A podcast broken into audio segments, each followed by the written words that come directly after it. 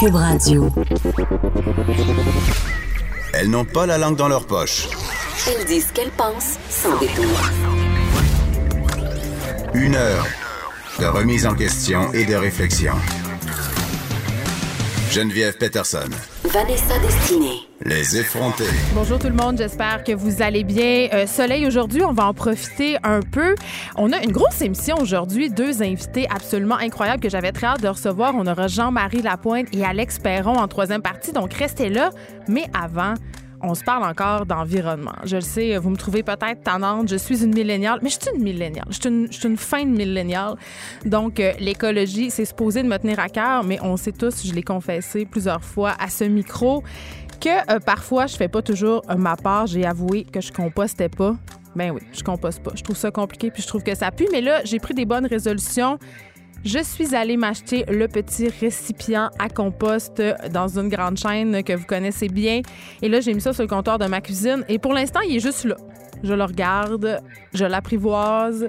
Je ne sais pas encore qu'est-ce que je vais mettre dedans. Il y en a qui mettent leur truc au congélateur. En tout cas, je trouve ça bien du trop, mais je vais quand même euh, m'impliquer parce qu'on n'a plus le choix. On n'a plus le choix parce que c'est un mouvement qui fait de plus en plus d'adeptes. Euh, Les étudiants sortent chaque vendredi pour manifester depuis déjà quelques semaines et la mairesse Valérie Plante, bien évidemment, euh, emboîte le pas en prenant toutes sortes de mesures pour euh, encourager les Montréalais à devenir plus écologiques, dont euh, ce vouloir d'interdire l'usage du styromousse, le polystyrène. Tu sais, cette patente-là qu'on sait jamais si ça se recycle ou pas. En tout cas, moi, je le sais pas. Là. Le, le styromousse, c'est le truc, quand tu vas à la fruiterie, l'espèce de, truc suremballé, l'espèce de petit contenant noir dans lequel on met les piments semi-avariés pour pas que tu te rendes trop compte qu'ils vont passer date dans trois minutes. Ces contenants-là, on veut les bannir. C'est une bonne chose en soi parce que à vérification faite, ça ne se recycle pas et ça prend des années, des années avant de se décomposer. Mais euh, j'ai envie de vous dire, on a parlé il y a pas longtemps de l'initiative euh, des supermarchés euh, IGA et Métro qui vont bannir euh, les contenants. euh, c'est- C'est-à-dire, on va pouvoir aller faire l'épicerie avec nos contenants, avec nos sacs. Puis je mettais quand même des bémols. Je me disais, on a déjà de la misère à porter nos sacs réutilisables à l'épicerie. On a déjà de la misère à faire cet effort-là. Je me vois vraiment pas me promener dans mon auto avec mes contenants en plastique. Là, vous allez me dire, oui, mais tu une auto, Geneviève, ça, c'est pas bien. Je le sais, mais mettons en vélo dans mon sac à dos avec mes plats. Je, me vois pas. Euh, donc, pour cette, euh, ce désir-là de la mairesse Plante de bannir, si on veut, les contenants en polystyrène d'ici 2020, hein, ça vient assez vite. Je sais pas, euh, mettons que je me pointe dans une chaîne de restauration rapide puis que je veux manger un hamburger puis un, boire une boisson gazeuse, qu'est-ce que je vais faire? Je vais apporter mon pot maçon puis mon plat Tupperware?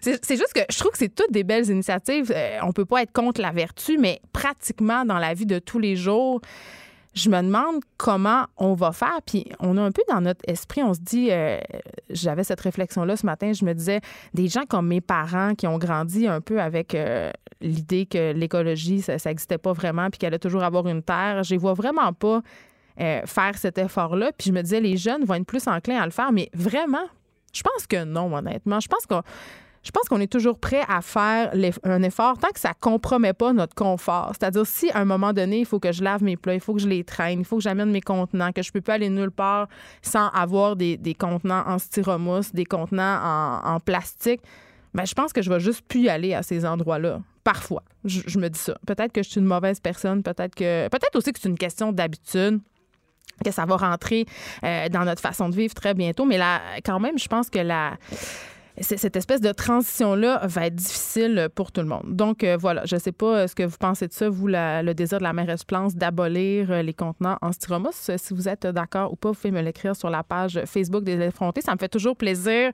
d'avoir de vos nouvelles.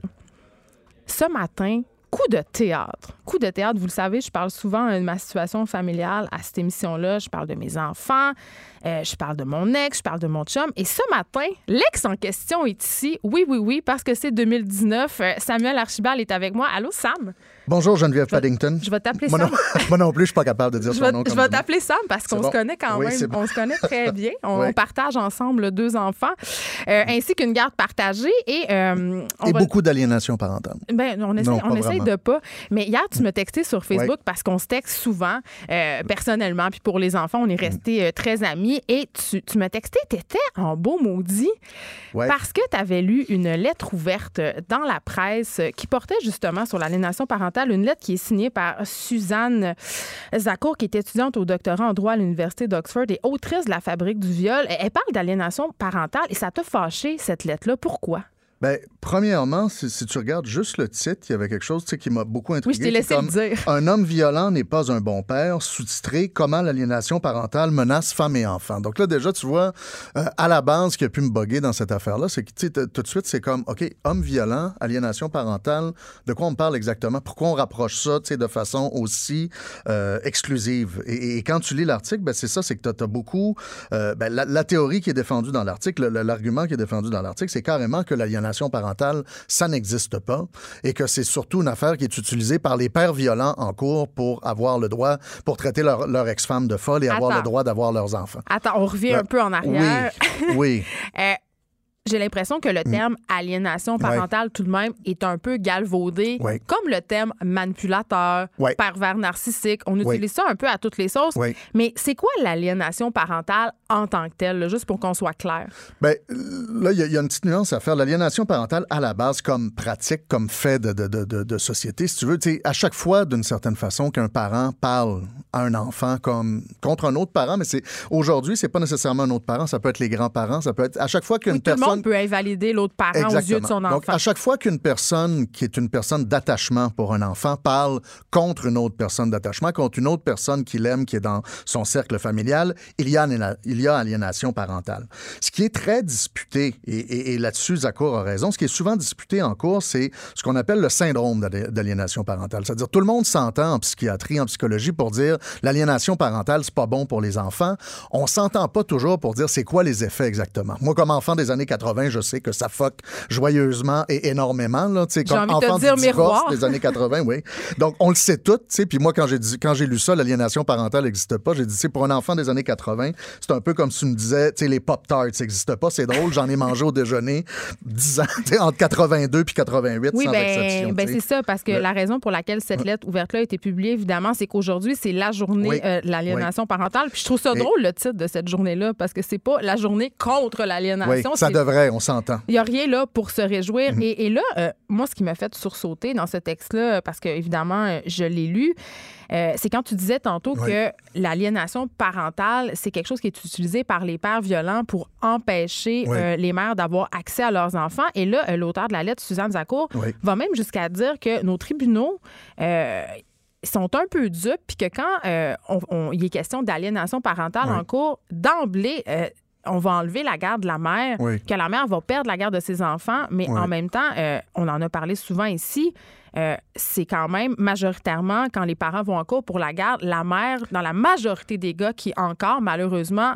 remporte, entre guillemets, la garde des Oui, enfants. oui. Ça fait que là, je me demande à quel point il n'y a pas un effet de lost in translation là-dedans, à la fois de, de- de la situation américaine au Canada, parce que je pense que la jurisprudence au Canada n'est pas faite de la même façon, et d'autre part, ben, donc, et, et aussi dans la traduction du terme, parce que ce que j'allais dire tout à l'heure, il y, y a aussi cette idée-là, c'est que ce qui est très contesté par les psychiatres et par les psychologues et par les juristes aussi à cause de son utilisation en cours, c'est l'idée du syndrome d'aliénation parentale. Il y a un psychologue américain qui a beaucoup défendu ça, Richard Gartner. Ben, ça serait le fondateur, ça serait le père de oui, cette... mais euh, c'est-à-dire, ce que lui a défendu, c'est qu'il a vraiment dit que c'était l'équivalent d'un, lavage de cerveau et défendu le syndrome. C'est-à-dire qu'il a, défendu en cours et il a encouragé ça à dire, mettons, un enfant qui disait je veux plus voir mon père à 12 ans. Mais ça ou peut être le cas. père- On s'entend Ben, tous pour dire. On en a reçu ici même à l'émission des mères euh, dont les enfants avaient complètement coupé les ponts avec eux euh, à cause d'aliénation parentale. Et l'inverse est aussi vrai. Moi, j'ai pas voulu parler à mon père des années parce que j'avais l'impression que je trahissais ma mère. Exactement. L'aliénation parentale, ça peut prendre plusieurs visages. Exactement. Ce, que, ce que- ce qui est contesté, c'est de dire, lui, ce qui arrive, c'est de dire, il y a vraiment des effets, puis pour lui, les effets vont très, très loin, puis vont jusqu'à dire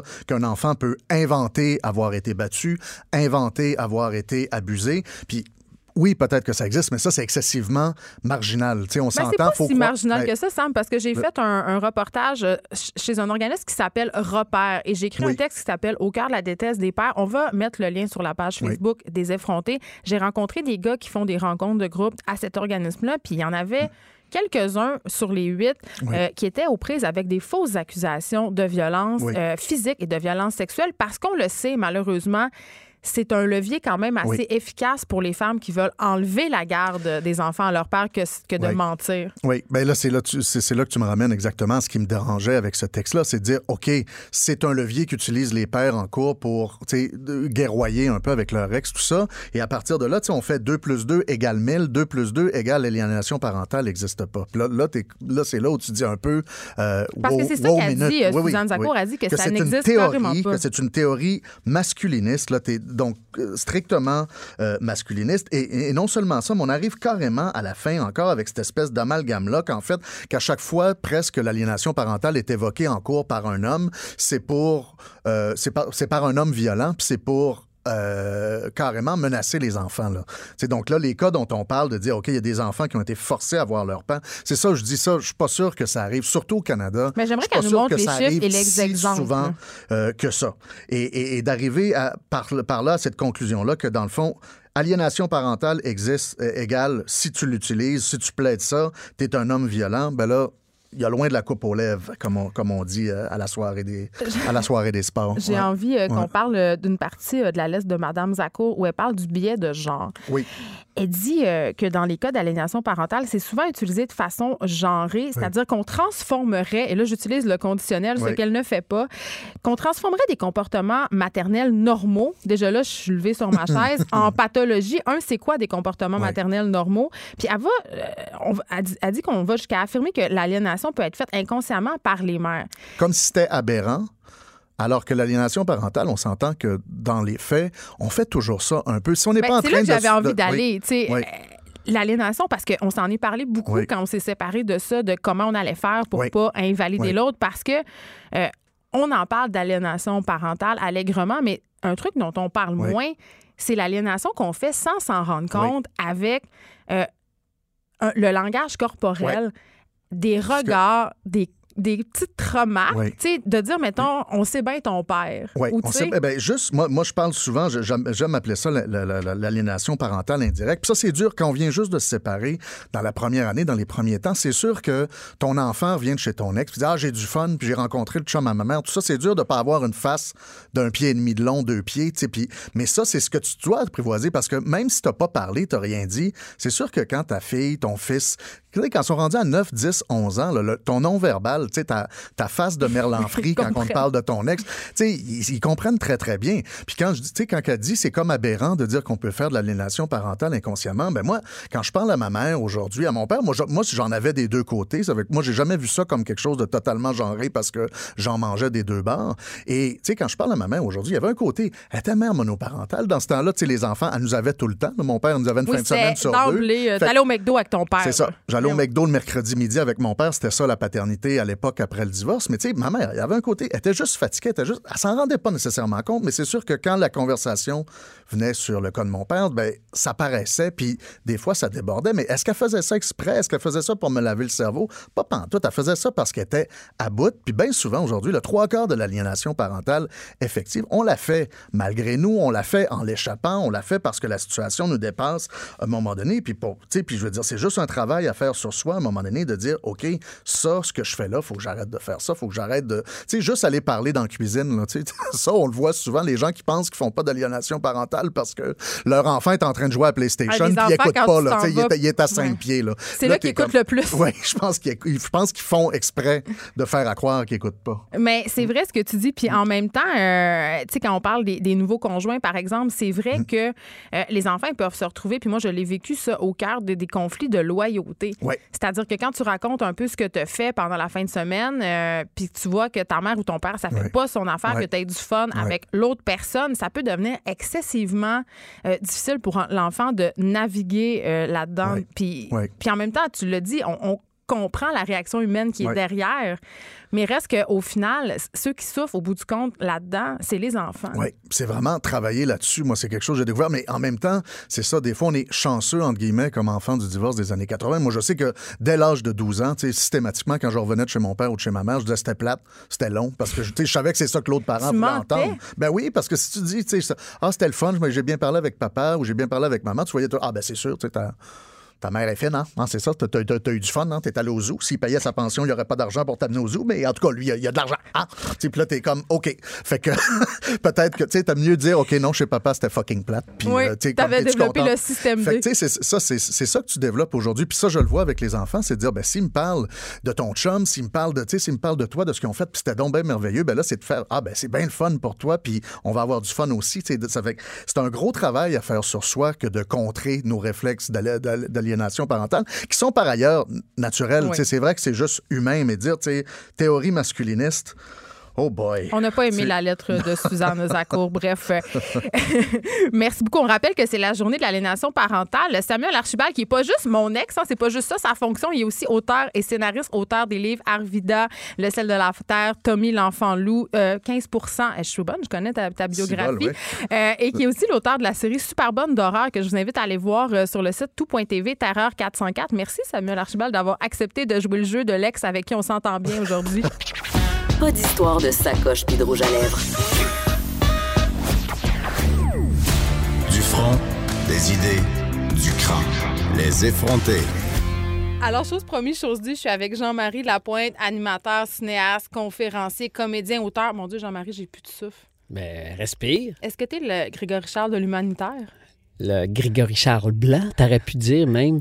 Non, en fait, c'est un beau compliment. Si tu me dis que je suis le Grégory Charles de l'humanitaire, c'est un fait parce que je suis impliqué avec euh, plein de causes encore. Ça fait une vingtaine d'années que je fais beaucoup de bénévolat et tu vois, là, là, dans quelques dodos, c'est le défi sportif Altergo. Ça, en plus, t'es sportif. Oui, mais c'est pas moi qui vais faire euh, du sport. Ça, c'est les, les athlètes qui ont des limitations. OK.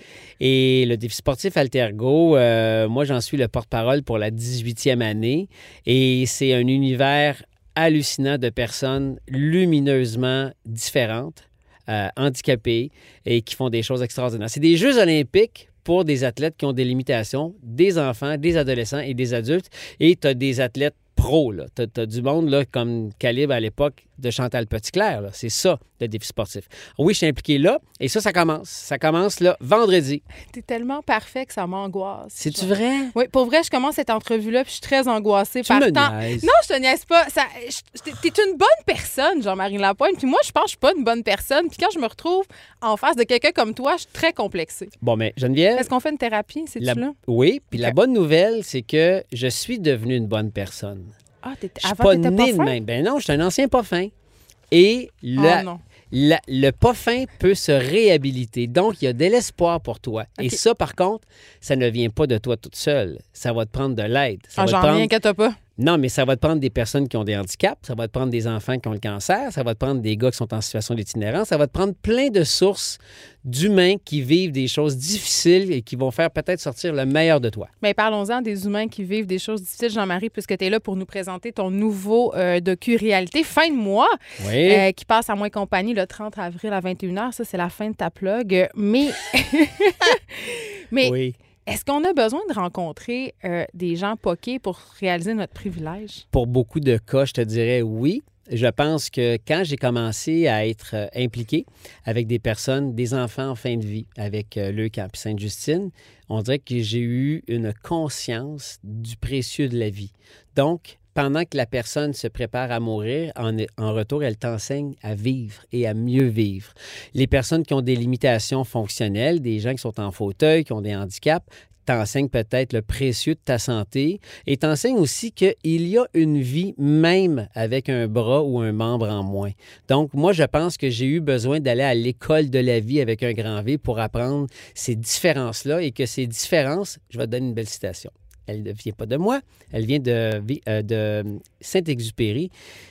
si tu diffères de moi, mon frère, loin de me léser, tu m'enrichis. Est-ce que c'est dans le Petit Prince, cette affaire-là? Non, c'est dans Citadelle. C'est dans le oh. livre Citadelle. Alors, tu vois, Saint-Exupéry avait compris il y a bien longtemps que la différence nous enrichit. Mais souvent, la différence nous fait peur. Donc, on se prive d'être enrichi quand on a peur. Mais Jean-Marie, moi, ma mère me disait tout le temps, à chaque fois que je me plaignais, elle me disait Plains-toi pas, il y a des petits-enfants qui mangent pas. Plains-toi pas, il y en a qui n'ont pas de bras puis pas de jambes. Tu te plains-tu des fois? Tu te gardes-tu ce petit droit-là de te ben oui, c'est sûr. Tu te plains de quoi? Je suis humain.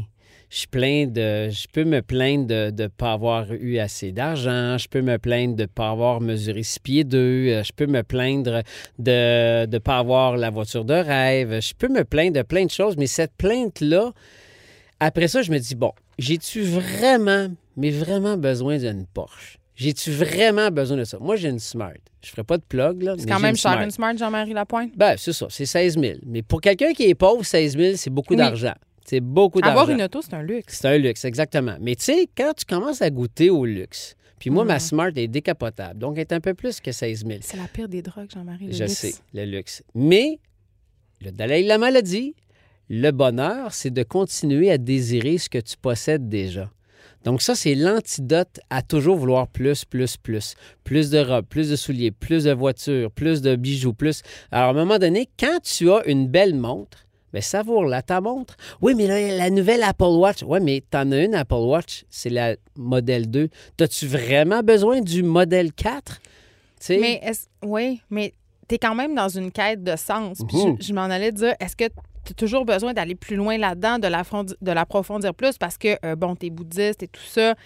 Euh, Jusqu'où ça s'arrête, cette affaire-là? Est-ce qu'il y a une fin? Est-ce qu'on peut consommer du, du bien-être et de la croissance personnelle euh, jusqu'à plus soif? Je vais te donner une réponse suave. Pas une autre citation, comment? Pas celle-là. Je vais attendre une citation aux cinq minutes. OK, C'est pas pire? Bon. ça va, je Mais, t'autorise. mais tu sais, si le Dalai Lama a des maîtres, ça te dit-tu qu'il a besoin d'apprendre?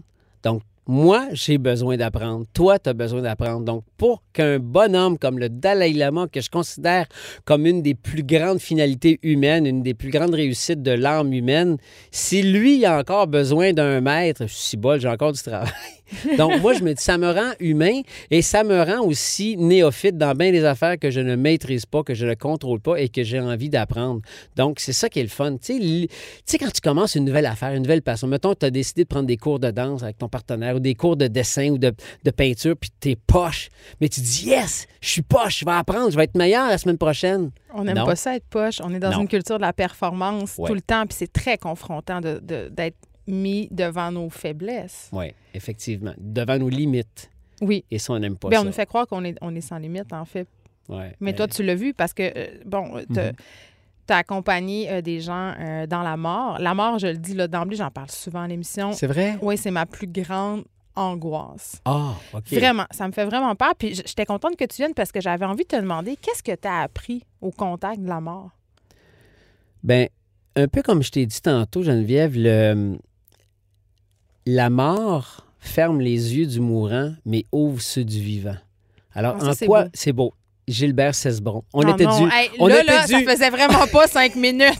on était dû pour une autre citation. Non, mais c'est vrai que c'est c'est un cliché, mais quand on se laisse toucher par l'expérience du mourir d'un proche, avec le deuil, avec la douleur, avec la peine, avec la colère, il vient un moment donné où ces émotions fortes-là vont se dissoudre, vont s'apaiser et nous donnent la possibilité de grandir et d'apprendre. Nous donnent la possibilité. Ça ne veut pas dire que tout le monde apprend. Il y a des gens qui sont dans la résistance, il y a des gens qui sont dans l'apitoiement. Mais quand on laisse la mort nous donner cet enseignement-là, elle nous apprend à mieux vivre. Elle nous apprend le précieux d'être capable de se lever le matin tout seul, d'être capable de se faire un café tout seul, de prendre sa douche et de se laver tout seul, de descendre et dans le garage que tu as quand tu es chanceux d'avoir une belle voiture et tu es autonome, tu réalises, hey, l'autonomie, c'est un bien, c'est un, un, un privilège. Donc là, on n'est pas encore en train de se dire, ben là, mon prochain voyage à Bora Bora. Non, non, non, tu es juste déjà en train de réaliser le précieux d'être en vie, d'être autonome. Ça, c'est un des enseignements de la mort. Revenons à la fin de mois. Euh, on en a parlé aussi souvent ici. Le visage de la pauvreté est en train de changer, Ouais. a changé. Ouais. Puis c'est ça que tu voulais montrer avec ce docu-réalité-là, c'est à quel point la pauvreté a plusieurs visages désormais. Oui, tout à fait. Puis c'est presque la phrase que j'aime utiliser. Tu sais, la pauvreté a mille et un visages. Puis on va faire dix émissions et sur ces dix émissions-là, on montre dix visages de la pauvreté. Quand tu es un nouvel arrivant, tu arrives du Togo, tu as beau avoir un doctorat en communication, ça ne veut pas dire que tu vas avoir un job dans ton domaine et payer à la juste valeur de ton doctorat. Mais je pense que iné- inévitablement, tu vas faire une job sous-payée dans Ben un domaine qui n'est pas le tien. Et soyons réalistes, c'est ça qui se passe pour plusieurs immigrants ici. Là. Alors, imagine quand tu as ta conjointe qui, elle aussi, a, a un bon diplôme, mais elle ne peut pas arriver à trouver une job dans son milieu. Donc, elle trouve une petite job dans un service de garderie trois jours semaine. Ils ont quand même quatre enfants. Alors, tu te dis, ouais, OK, mais qu'est-ce que ça va faire, ça, au concret? Bien, c'est pour ça qu'on passe un mois. On passe un mois avec ces gens-là et on les accompagne dans leur quotidien, dans leur réalité de nouveaux arrivants. Et, et, et, et c'est fabuleux de les voir sourire. Alors, tu sais, ça a de l'air cliché, mais tu me c'est- sors pas le cliché du pauvre qui sourit heureux. Là. non, mais en fait, je vais te le dire autrement. Non, parce que c'est vrai que être pauvre, c'est pas toujours souriant. C'est juste poche être pauvre. On va se le dire, là, c'est plate. C'est pas agréable, surtout quand tu es entouré d'Instagram, de Facebook où tout le monde partage leur fi- Oui, parce qu'ils vivent dans le vrai monde, ce monde-là. Ils la voient autour Ben ouais. d'eux, les, les injustices, la, la richesse, justement. Mais tu sais, c'est comme si à chaque émission puis à chaque rencontre qu'on faisait, il y avait comme une petite phrase qu'on se disait en arrière de notre tête. L'équipe, on se disait OK, on voit bien de quoi tu es pauvre, montre-moi de quoi tu es riche. Et c'est là que ça devient intéressant. Leur richesse, elle n'est pas matérielle. Elle ne se mesure pas, elle ne se quantifie pas, mais elle se voit, elle s'observe, elle se ressent. Et on dirait qu'on est riche de nos liens, on est riche de notre famille, on est riche de notre santé. On- ils, ils vont nous faire découvrir que cette richesse-là est là, mais on l'oublie. Qu'est-ce on- que tu as vu, toi, concrètement? Ces gens-là, est-ce qu'ils se démènent pour trouver des solutions? Euh. Qu'est-ce qu'ils font? Tellement.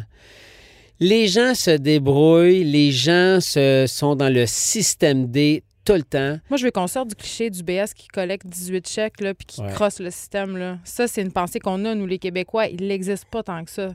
Ben, probablement que ce cliché-là a déjà existé, qui a peut-être été amplifié par des exemples qu'on a vus dans les médias, puis c'est vrai. Donc, je pense qu'il y a des gens qui ont su, avec intelligence, frauder le système. On en a parlé. Nous, les gens qui sont comme ça, s'il en existe encore, on ne les connaît pas, on ne les a pas vus. On a rencontré des gens qui vivent avec un chèque d'aide sociale de 639 par mois. Mais comment ils font? Ben, c'est ça l'émission. Tu veux savoir comment ils font les pauvres, comment ils font les gens en situation de pauvreté? Ben, c'est ça. Hey, le prix des logements explose. On est dans une crise du logement en ce moment, Jean-Marie. Puis Ouais. 610 pièces par mois. Puis je pense que même quand tu as plusieurs enfants, c'est même pas. on- ils en tiennent même pas compte dans le calcul de ton aide sociale tant que ça. Non. Mais tu vois, euh, les gens en situation de pauvreté qu'on a rencontrés, ils avaient droit à certaines allocations familiales parce qu'ils ont des enfants, euh, des primes parce qu'ils sont inaptes à travailler, oui. Mais écoute, Karine, la première émission de la saison a deux enfants. Elle a Malika, qui a 13 ans, puis Zachary, 12 ans. Et les trois, là, elle, elle reçoit un petit chèque d'aide sociale de 600 kek. Elle a des petites allocations familiales et elle a une pension petite de l'ex. Mais c'est calculé dans la, la pension et la calcul dans Mais ta- elle arrive pas. C'est ça? Mais non, Alors- mais c'est calculé dans ton, dans ton aide sociale. Donc, Ouais. ils t'en enlèvent. Il t'en enlève. Alors, elle, là, pour arriver, puis arriver à ce que ça ferme juste là, leur fin de mois, elle doit faire du bénévolat à côté, en échange duquel elle reçoit un panier alimentaire. Ses enfants qui prennent des cours de karaté, ben, pour pouvoir payer les cours parce que c'est cher, les enfants font du bénévolat dans l'école de karaté. Tu comprends? Alors, elle vit avec une calculatrice quasiment scotchée sur son front où elle calcule tout Mais c'est une pression énorme. Énormément.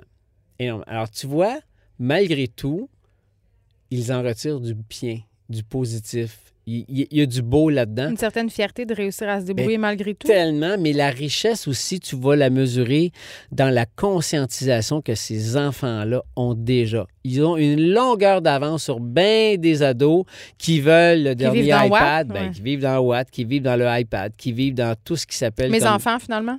Ah oui? Ben, mes enfants. Ils ont quel euh, âge tes enfants? Ils ont 10, 9 euh, et 4. euh, Puis souvent, je remarque ça, Jean-Marie, des commentaires, là, ils réalisent pas du tout leurs privilèges, même si je leur explique. Tant que tu n'as pas connu d'épreuves, tant que tu n'as pas été face à l'adversité, tu peux pas vraiment réaliser c'est quoi l'insécurité alimentaire, je crois. C'est quoi ne pas pouvoir aller à l'école avec un pantalon de neige adéquat à ta grandeur, des souliers aussi qui te font. Non, exactement. Et tu vois ça, des vêtements neufs, beaucoup de familles qu'on a rencontrées, ils n'en ont pas. C'est des Mais vêtements on devrait achetés pas en avoir personne. à la friperie, euh, qui sont allés chez Renaissance, sont allés chez euh, Village des Valeurs, où ils ont hérité ça d'un cadeau d'un bon samaritain. Mais ce que j'ai remarqué de certaines familles, ben, ils étaient ou elles étaient plutôt complètement transparentes avec les revenus.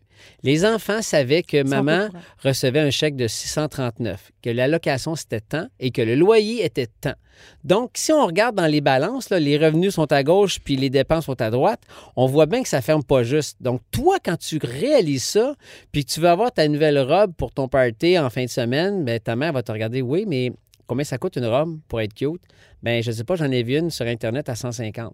Est-ce que tu crois que je suis capable de te Hey, payer? ça se pourra pas. Mais on peut pas faire ça. Par contre, essayons de trouver une place où tu peux trouver une, une cute robe, puis que tu n'auras pas l'air d'être une fille sur l'aide sociale selon les clichés qu'on a dans notre tête. C'est ça que les gens apprennent, ceux qui sont en situation d'itinérance ou de pauvreté plutôt.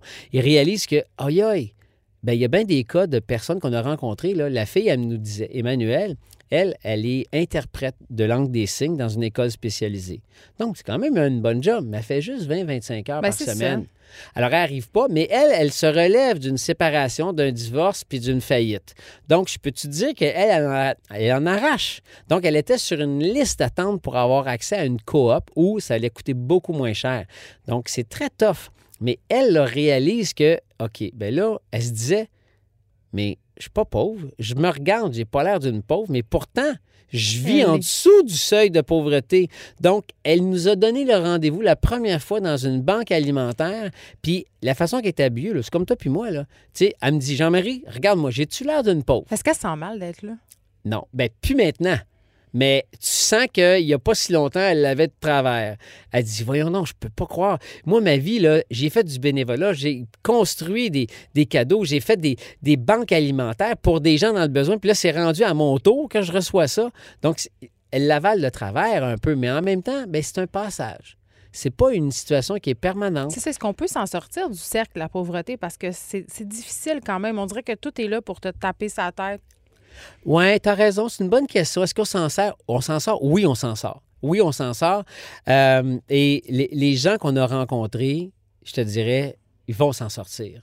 Même si le combat semble vraiment tough. Là. Tu, sais, tu sens que ça fait quand même un petit bout qu'ils sont là. Surtout, euh, quand tu es un nouvel arrivant, tu es une personne immigrante d'un autre pays, hey, ça, c'est tough. Il y en a qui partent de loin. Là. Physiquement, puis dans la réalité, il y en a qui partent de loin. Mais euh, on a devant nous des gens extrêmement courageux, euh, résilients. Tu sais, le mot résilient, on l'entend à toutes les sauces. Un peu galvaudé. Très.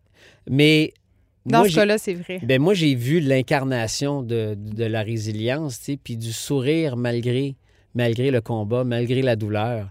Donc, c'est très inspirant. On pourra d'ailleurs euh, regarder ça. Je le rappelle, le titre Fin de mois, c'est sur moi et compagnie le 30 avril à 21h. Merci, Jean-Marie C'est Lapointe. fini? Ben oui. J'étais pas, ça m'a pas tant angoissé finalement. Tu veux-tu d'autres citations? Ça- Veux-tu finir avec une citation? Ben, moi, je vais dire, je me lève le matin avec cette citation de Mère Teresa. Dès que je suis levé, avant même de faire mon premier petit pipi matinal, je m'en vais de mettre, je m'en vais me mettre devant la fenêtre de ma chambre. Je prends une bonne inspiration et je récite Ne laisse personne venir à toi sans qu'il ne reparte meilleur et plus heureux. Je me conditionne à ce que les rencontres que je vais faire, ben, je vais faire en sorte que même si ça dure 5 secondes ou 15 minutes, je vais faire en sorte que la personne lorsqu'elle va me quitter, va se sentir mieux. C'est ça que j'essaie de faire. Ouais, je me sens mieux, ça marche. L'actualité vue autrement. Pour comprendre le monde qui vous entoure. Les effronter. Je m'endors contre ton corps. Genoux. Oh, j'avais tellement envie d'ouvrir avec ça, Alex Perron. Euh, quelle belle idée! Mais c'est une belle chanson. C'est une magnifique chanson. Toutes les chansons d'amour sont belles. Tu y crois que l'amour existe encore? Mais j'espère donc. Tu y crois? Ben oui. Oh mon Dieu. Es-tu es-tu blasé de l'amour? Je pense que oui. Ben voyons, Geneviève. Non, attends, je je suis pas sûre que je suis blasée de l'amour. Je pense que je suis réaliste. Oh non. L'amour non. existe encore, mais pour combien de temps? Quel âge as-tu, euh, Geneviève? 36. C'est ça, c'est votre problème, les jeunes. Les jeunes. Vous êtes blasés de tout ça. Mais euh, avant qu'on commence cette entrevue, j'aimerais, pour le bénéfice de tes euh, Je le savais, auditeurs, je le savais. Euh, non. souligner, la semaine dernière, j'étais euh, dans un événement euh, caritatif et Geneviève était là et euh, on termine toujours la soirée, j'anime cette soirée-là, et on termine toujours avec un karaoké et qui a toujours beaucoup, beaucoup de, de, de succès. ouais. Et Geneviève est venue chanter Charlot et là, on s'est dit, ah, pauvre petite fille, elle va se péter à la gueule. Eh bien non. sachez que votre animatrice a une superbe voix. Oh, t'es fin. Ça surprend toujours les gens. À chaque fois que je chante cette chanson dans un Ben karaoké, oui. les Ben, gens, ils roulent des yeux. Non, mais on s'entend. Puis c'est ça le but du karaoké, c'est d'avoir du plaisir. Puis c'est pas grave si on chante mal. Mais tu sais, des fois, c'est comme, oh, OK, elle s'attaque à ça. Parfait. Elle est ambitieuse. Elle est ambitieuse. Ou elle a bu beaucoup de vin durant la soirée. Mais les deux. Les deux sont corrects. Mais euh, ceci dit, tu as une très belle voix. Merci, c'est très gentil. Je savais que tu allais me parler de ça. Euh, je te reçois parce que tu es devenu coach de vie, euh, Alex Perron. Amoureuse. Oui, ben. C'est important parce que les coachs de vie ont plusieurs déclinaisons. J'y allais, j'y allais. tu as lancé ton nouveau spectacle le 9 avril dernier. Alex, ton coach de vie amoureuse, la conférence. Et là, Alex, moi, quand je, quand je vois ça, là, je suis comme. Amenez-en, c'est du bonbon. pourquoi, pourquoi un spectacle pour. Tu ris pas des coachs de vie, là? Euh, non, non, non, non. C'est pas. euh, de toute façon, qui est-ce que je suis pour rire des autres Ben, comme c'est ça. C'est pas ça l'intérêt de toute façon. Moi, ce que j'aime faire, euh, moi, je suis toujours fascinée quand quelque chose prend rapidement de l'ampleur, rapidement du succès. Tu sais, il y a une dizaine d'années, les coachs de vie, on en tout cas, du moins au Québec, on connaissait pas ça tant que c'est ça. vrai que c'est un phénomène américain. Puis Oprah a beaucoup contribué à les faire Exactement. connaître. Exact. Mais depuis une dizaine d'années au Québec, il y en a euh, pour toutes les coachs de vie. hein. pour euh, ton succès personnel, les amours, la famille, le travail, la réussite scolaire, tout est là. Puis moi, ça me fascinait cette affaire-là. Puis quand j'ai écrit le livre il y a un an, qui était ça aussi, coach de vie amoureuse, euh, après, les gens de Émilie de chez Evenco m'a proposé de virer ça en conférence. Puis je me suis dit, quelle belle idée. Et là, c'est- un spectacle d'humour, mais tu as un setup conférencier. Parle-moi de ton En setup. fait, je l'ai. Oui, ça reste un show d'humour parce que naturellement, je suis pas un vrai coach de vie, mais je l'ai vraiment packagé pour que ça ressemble. En fait, pour pas que ce soit comme une conférence de coach de vie. Avec un fauteuil?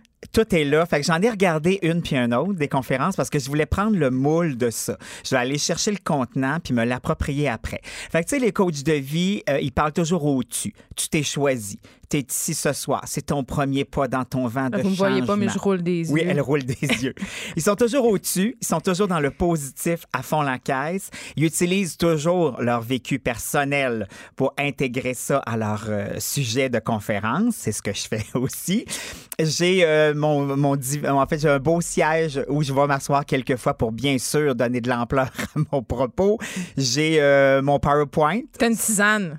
J'ai une tisane, exact. J'ai un mauvais PowerPoint sur un écran qui est là. Euh, Il y a une période de questions et la période de questions, elle n'est pas euh, stagée, elle n'est pas prévue. À chaque soir, je donne la chance aux gens de se lever dans la salle. Ils peuvent me poser les questions qu'ils veulent. Mais attends, est-ce qu'il y en a qui te posent des vraies questions? C'est un mélange de tout ça. Il y en a naturellement qui vont faire référence à ce qui s'est dit dans la conférence pour s'amuser, mais je te dirais qu'à chaque soir, il y a au moins une ou deux vraies questions. Puis, tu sais, on tente de répondre, on s'amuse, mais je voulais cette partie-là, que ce soit ce soir-là, ce qui se passe avec ces gens-là, que ce soit un moment privilégié. Puis si un soir, il n'y a pas de questions, il n'y en aura pas, puis c'est pas grave non plus. Puis, naturellement, comme tout bon coach de vie, je me dois de vendre mon livre à la fin de la Ah, conférence. ben oui. Fait que je l'ai vraiment, vraiment arrangé ce show-là pour que ça ressemble le plus possible à une conférence. Puis comme tu l'as dit tantôt, moi, je veux pas rire de ces gens-là. Qui est-ce que je suis pour faire ça? Ni pour les gens, ni de rire des gens qui vont assister à Hey, ces parce qu'ils font du conférences-là? cash, ce monde-là. Il y a une demande. là. Il y en a énormément, c'est hyper populaire. Moi, je voulais juste prendre cette espèce de, de filon-là puis de m'amuser. Puis je trouve que pour moi, en tout cas, c'est comme une autre façon aussi de faire mon métier d'humoriste dans le sens où, tu sais, du stand-up, j'en ai fait quand même beaucoup. Là, c'est comme une autre façon de faire mon, euh, mon travail d'humoriste, puis ça me fait vraiment triper. Vraiment, vraiment beaucoup. Mais parlons du couple en général, parce Mhm. que là, évidemment, tu fais une conférence sur la vie amoureuse. On sait que les humoristes, c'est un, un de vos sujets de euh, prédilection, le couple. Ouais. Ça, c'est un filon quand même assez euh, incroyable. Mais moi, à chaque fois que je vois ça, la question que je me pose, c'est tout le temps la suivante, c'est est-ce qu'on est dans une société où il faut absolument être en couple? J'ai l'impression que tout tend vers ça, que c'est notre idéal absolu. Ben, je pense pas qu'on est euh, obligé d'être en couple. C'est pas une obligation. Mais je pense qu'on est quand même des petits mammifères qui ont besoin de partager leur vie. Mais pas nécessairement qu'un chum ou une blonde. On peut. Est-ce que, tu sais, Moi, je pense que oui. Je pense qu'il y a une part de nous qui a besoin euh, d'avoir cette réciprocité-là particulière avec une seule personne. Oui, c'est trippant d'avoir des amis, puis moi, j'ai des amitiés qui durent depuis le secondaire, puis c'est bien, bien trippant, mais ça ne comble pas une certaine partie de ma vie affective. Puis, tu sais, faut, je pense qu'il faut voir le, le couple comme un plus-value dans ta, dans ta vie, pas comme quelque chose de nécessaire ou quelque chose qui va venir aider à combler quelque chose. faut que ce soit un plus, quelqu'un qui rentre dans ta vie. Et là, je vois ton œil hyper sceptique. Non, mais c'est juste, j'accroche sur quelque chose que tu as dit. euh, il faut pas s'attendre à ce que quelqu'un vienne un peu colmater. J'ai l'impression qu'on. À partir du moment où on a compris qu'il n'y a pas une personne qui va combler 100 de tes attentes, ça va mieux dans la vie en général. Parce Ben, qu'on en fait- s'att- on nous vend beaucoup le conte de fées. Là. Tu sais, tu vas rencontrer quelqu'un, tu vas enfin être comblé, puis tu viens de le dire. tu sais. Non, mais c'est ça. Mais on sera pas comblé. C'est ça. C'est un plus dans ta vie. Tu sais, si tu penses à quelqu'un, si tu veux quelqu'un dans ta vie pour combler certains manques, certaines carences, certaines patentes, c'est sûr que ça fonctionne. En fait, ça fonctionne pour un moment, mais sur le long terme, c'est sûr que non. Moi, je pense qu'il faut voir cette personne-là comme un plus dans notre vie qui nous apporte autre chose, qui nous amène autre chose, qui nous stimule, qui nous relance, qui nous remet en question. Là, c'est trippant. Puis, tu sais, moi, je pense aussi que le couple, c'est fait pour se s'épauler. C'est-à-dire que, puis, il faut faire attention à ça aussi. C'est toujours moi qui te porte, c'est une chose. Mais à certains moments de nos vies, je pense que c'est le fun de pouvoir se reposer sur des épaules de quelqu'un d'autre et vice-versa. Mais le but, c'est de marcher un à côté de l'autre, pas un par-dessus l'autre. Mais t'es célibataire, Alex Perron? Oui, mais moi, c'est ça la- Ah! c'est que. attends, oui, mais, oui, mais. Euh, moi, je, euh, en ce moment, je suis Mère Teresa, c'est-à-dire que je m'occupe de la vie des autres avant tout. Mais qui s'occupe de toi? Ah non, mais moi, je, non, mais moi, je tends vers ça. Je veux un couple. Je- Tu veux je- ça? Ah, ben oui. OK, comment on fait, là? Comment, comment tu fais? Comment tu vas t'y prendre? Est-ce que tu es sur des apps de dating? Ça se peut pas pour toi, ça. Euh, ben, honnêtement, c'est pas une question d'être connu, ça me dérangerait pas. Mais pour moi, c'est pas la meilleure. C'est pas quelque chose qui fonctionne très bien. Puis je trouve que les applications aussi, puis c'est drôle parce que je lisais un article il y a deux semaines à propos de Tinder, parce que c'est euh, probablement le la plus grosse populaire, affaire, ouais. exactement. Puis on disait que ça a beaucoup changé la façon de vivre ces rencontres. C'est-à-dire que on est tellement habitué maintenant de swiper à gauche ou à droite que quand on arrive en situation de vraie date avec quelqu'un dans un bar en train de prendre un verre, on tombe rapidement dans s'il y a deux, trois affaires qui nous énervent, on le rappe. Mais on a lu le même article. Ah ben. c'est, la liste, la fameuse liste d'épicerie dont je Exactement. parle souvent ici, parce qu'on est dans cet état d'esprit de disposer avec l'usage où il y en a tellement. Tu sais, la mer est pleine de poissons. Donc, on n'est pas dans des prédispositions, si on veut, pour vraiment s'ouvrir puis s'abandonner dans une rencontre amoureuse. Puis même, euh, puis je trouvais ça intéressant ce qu'il disait. Il disait que comme tu es dans l'état où tu fais comme Ah, finalement, celui-là, ça marche pas, mais que dans ta tête, en plus, tu sais que sur ton application, tu as une possibilité d'une autre date vendredi, puis peut-être une autre mardi Alex, prochain. Tu jases déjà avec deux, trois autres personnes Exact. pendant que t'en détunes. C'est ça, quand tu même pas en train de découvrir cette personne-là qui est devant toi. Puis cette espèce d'envie de tout vouloir régler le premier soir. Veux-tu des enfants? T'en veux-tu pas? Veux-tu te marier? Un chalet? Un chien? J'en Hey, entends souvent quand je vais au restaurant. Calme-toi. premières dates. Hey, ça a l'air vraiment intense. leur fais, ju- fais juste passer un bon moment là. C'est ça. Après, vous verrez, mais si bol. C'est peut-être pas le temps de parler de ta maladie vénérienne puis que tu veux Non. des jumeaux. C'est peut-être pas le temps. Ou du moins pas ensemble. C'est ça, exactement. Mais c'est ça, donc toi, tu n'utilises pas les applications de rencontre, mais tu dis que tu veux être en couple, mais comment on fait pour rencontrer? Parce que j'ai l'impression qu'on est dans un monde où, justement, on rencontre beaucoup de gens, mais on n'en rencontre pas vraiment. C'est dur de rencontrer des personnes, surtout à notre âge. Ben, moi, je pense qu'il faut vite. Tu sais, euh, tu sais, comme je l'ai dit, j'ai rien contre les applications ou qu'on passe par Facebook, par Twitter, par euh, Instagram, peu importe. Mais le danger, c'est de rester en virtuel. C'est-à-dire que si je jase avec toi pendant trois semaines avant qu'on se rencontre, c'est sûr que c'est idyllique. Ah, toi, tu y vas tout de suite? Eh oui, règle-moi ça. tu- Ben non, mais tu peux Pour pas. voir s'il y a une chimie, genre? Ben oui, si tu laisses traîner ça, là, c'est sûr que de façon virtuelle, tout est trippant. Puis on se répond un petit quelque chose, puis c'est cute. Ça devient très intime rapidement. T'es-tu Oui. d'accord avec moi? Quand, quand bizarrement, puis ça c'est drôle parce que tu peux avoir dit des choses intimes, mettons via une application au Facebook, Dis pas intime sexuel, là. Non, c'est non, pas non, ça non, que non. je dis, mais se confier vraiment Exact. deep, là. puis que bizarrement, tu arrives face à cette vraie personne-là dans la vraie vie et là tu gèles. Ça se passe pas. Exact. Quand dans le fond, moi je pense qu'il faut vraiment parce que c'est une question de chimie une rencontre, tu sais. Euh, puis c'est pas une question de dire euh, es-tu plus beau, plus belle, plus fine? Il y, a un- il y a un bout d'hormones et de phéromones. Mais tellement, Et je de- crois à ça. C'est ça, exact. Puis moi, je pense sincèrement que quand tu rencontres quelqu'un, tu le sais rapidement si il va y avoir un développement de quelque chose ou pas. Hey, juste Après ça, ben, des fois, on se fait des accroires. Juste l'odeur. Ouais. Il y a- il- je me suis rendu compte des fois qu'il y a des gars que je trouvais que leur odeur me faisait pas triper. Mais c'est vrai. Il n'y a pas de compatibilité Non. au niveau des phéromones. Exactement. c'est vraiment intéressant. Mais Puis les animaux sont crissement plus wise que nous autres. bon, on est des animaux, là, ce que Oui, mais euh, nous autres, on l'a. On essaye de pas, là. Ouais, c'est ça. Mais tu sais, chez les animaux, l'odeur est une des choses à la base des, euh, de leur rencontre. Mais oui, les femelles vont faire puppy. Bon, c'est sûr que si nous, on faisait ça, Ben, ça serait un peu awkward. ouais, c'est ça, mais, exact. mais je reviens à cette fameuse liste d'épicerie-là. T'en- Est-ce que t'en as une, toi, Alex Perron, une liste d'épicerie? Moi, j'en ai une, mais je me laisse beaucoup d'ouverture. Parce que c'est- je pense que c'est ça aussi une, une des clés de On la a envie de la rencontre. connaître, on dirait. C'est de l'ouverture.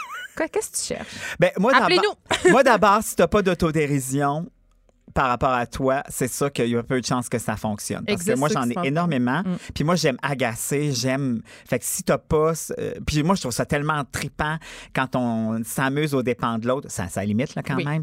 Mais je- ça, c'est une des priorités. Euh, le sens de l'humour aussi, c'est un peu cliché, mais c'est ça. Euh, Un épicurien, quelqu'un qui aime voyager. euh, pas tant. L'épicurien, je m'en fous un les peu. choses dont on voit tout Mais le temps. moi, la fermeture d'esprit, ça me bloque beaucoup, par exemple. Quelqu'un de boqué? Ouais, quelqu'un de boqué. J'aime ça discuter. Je suis pas obligé qu'on ait la, la même, le même avis sur tout. Mais si à la base, c'est quelqu'un qui est tout le temps fermé, qui part tout le temps dans le négatif, hey, moi, ça me gosse assez rapidement, ça.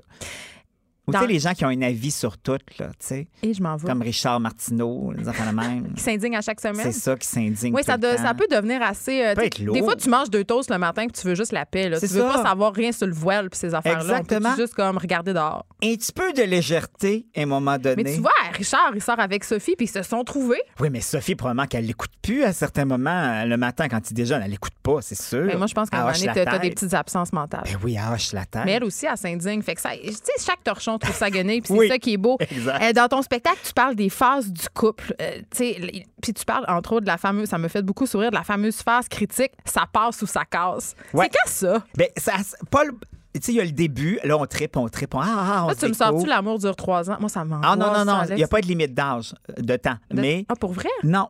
Mais, OK. mais il arrive un moment où là, on est installé et c'est là que ça se passe. Est-ce que Qu'est-ce qui se passe? cette routine qu'on s'est donnée, puis moi, une routine, c'est pas nécessairement négatif. Là, tu là. parles-tu de vivre ensemble? là? Oui, ça pourrait être ça. Mais, mettons que tu vis pas avec ton chum. Ça peut être correct Mettons. aussi. Mais ça peut être très correct aussi. OK. C'est pas une c'est pas une, une règle absolue. Mais arrive un moment où il y a quelque chose qui se stabilise. Tu sais, on n'est plus dans l'effervescence de La séduction. on est allé. Ouais. C'est ça, on le sait qu'on se plaît. On le sait qu'au lit, c'est le fun. On le sait que si on part en voyage à Cancun une semaine, on peut bien s'entendre. Tout ça est passé, là. Le voyage, c'est important. C'est un rite Eh de oui. passage. Le rite, le rite de passage du voyage est un élément clé dans la réussite d'un couple. Il faut, fait qu'il faut le faire. faut partir assez rapidement ensemble, au moins une semaine, pas deux jours. Mais deux jours. qu'est-ce que tu fais si ça marche pas? Hey, mettons que t'es poigné d'un resort avec un espèce de lourd, là, c'est long en maudit, tu te pognes un géo. C'est long, oui, tu peux faire ça. C'est long, mais au moins tu as une réponse en revenant. ça donne des retours. ça a clarifié quelque chose. Hey, J'en ai déjà vu des couples revenir en rupture. Ah, moi, j'ai une amie qui s'est faite laisser euh, au décollage de l'avion. Oh mon Elle Dieu. s'en allait en Thaïlande avec son chum. En Thaïlande, en... non, non, mais. Deux mois en voyage avec lui. Bon, tout ça, c'était mal parti. Premièrement, deux mois, c'est trop long. La Thaïlande, c'est trop loin. Va une semaine à Punta Cana, dans un resort, ça fait la job. Mais elle s'est faite laisser au décollage, tu réalises-tu? Mais là, ils... Ils ont atterri, ils sont partis chacun de leur côté. Oh mon Dieu, Hey, ça, ça fait mal. Ça fait mal. hein. Mais j'en ai vu des couples qui revenaient de, de- des pays chauds puis qui se parlent pas là, dans l'avion. Exact. Fait que, tu sais, ça met en place bien des affaires. Fait que si t'as passé à travers ça, il y a cette espèce de stabilité-là C'est qui s'installe. Et là, c'est là que ça fait comme Ah oui, on est bien parti, puis ça continue. Ou prep, prep, prep, ça commence à ralentir. Puis si ça ralentit, ben, Mais t'as bien fait de pas déménager avec. je comprends. Mais à un moment donné aussi, moi, ma question, c'est tout le temps de me dire, euh, on dirait qu'on on, on veut plus de downside. C'est justement le moment où ça fait plup, plup, plup. Tu crois-tu à ça, toi, qu'on peut travailler un couple? Euh, Tu Ben- crois-tu à la thérapie de couple? Je pense, tu sais, oui, on peut travailler un couple, il faut le travailler, mais ça a sa limite. Parce que quoi, c'est tout le temps. là. il y a une différence, oui, c'est ça. Il y a une différence entre travailler son couple et s'acharner. Oh, c'est quoi cette différence-là? Ça Euh, m'intéresse. S'acharner, là, ça veut dire qu'à un moment donné, tu as compris que c'était plus ça, de part et d'autre, mais on veut pas se le dire parce qu'on sait que ça va faire mal. On veut pas se le dire parce qu'on a acheté un chien ensemble. puis Ben, quelqu'un va partir une avec. maison. Oui, exactement. Mais il y a personne qui reste bien quand on n'est pas bien avec une autre personne, puis tes enfants seront pas plus bien non plus. Ils seront pas plus heureux, ils seront pas plus épanouis. Puis ton chien aussi va le sentir. Non, mais euh, c'est difficile de s'avouer ça parce qu'on prend ça bien personnel, puis c'est naturel parce que ça nous remet euh, en question soi-même. Mais je pense que c'est bien plus honnête de se dire les vraies affaires puis d'être capable de passer à autre chose que d'étirer la sauce, d'étirer l'élastique qui, à un moment donné, anyway, tu finis par te péter d'en face. En terminant, Alex, j'ai le goût de te poser la question qui tue. Oh non. Est-ce que ça se peut, le couple qui dure toujours, selon toi? Toute la vie? Oui, moi, je pense que oui. Tout est possible. Wow, t'es vraiment comme un gars qui, qui est en amour avec l'amour. Ah non, ah non, je suis pas en amour avec l'amour. J'essaie d'être réaliste. OK, mais est-ce qu'on est fidèle toute la vie, mettons? Ça, c'est plus une question de ce que- qui va s'installer dans ton couple, que- qu'il faut avoir cette discussion-là. Ah, Tu sais, si toi, tu as envie Mais toi, d'un tu y couple crois? ouvert, tout est possible. Tout est possible. Mais tant que les deux sont sur la même longueur d'onde, si j'ouvre mon couple parce que je veux te faire plaisir, Geneviève, ça ira pas bien. Wrong. Non, mais est-ce que tu penses qu'on peut désirer une seule et même personne euh, pendant 40 ans? Moi, je pense que oui. Quand ça connecte, ça connecte. Et là là, Revenons à Richard et Sophie. Fait 100 ans qu'ils sont ensemble. c'est vrai. Mais il paraît qu'ils font l'amour cinq fois par semaine. Oh, j'ai pas de misère à le Moi, croire. c'est ça que j'ai entendu. C'est drôle. D'habitude, je suis sceptique, mais eux autres, j'y crois. Ils sont, ils sont vraiment faits pour s'entendre. Merci, Alex Perron. Hey, de- c'est super le fun de C'est quand ton toi. spectacle? Là? Moi, Ah, ben, j'apprends pas sur les dates. Allez sur Internet. C'est ça. Exactement. Allez là. les dates sont là. Puis allez sur ton site, c'est drôle ton site. Merci, c'est gentil. Il y a des belles photos de toi. Puis je reviendrai voir ta face de sceptique à tous les matins. Oh oui, j'aimerais ça. Bye tout le monde. Merci d'avoir été là. Il y a Richard Martineau qui suit dans quelques instants qui pourra peut-être vous parler de sa vie intime avec Sophie. On se retrouve Mais je demain. pas là. Cube Radio.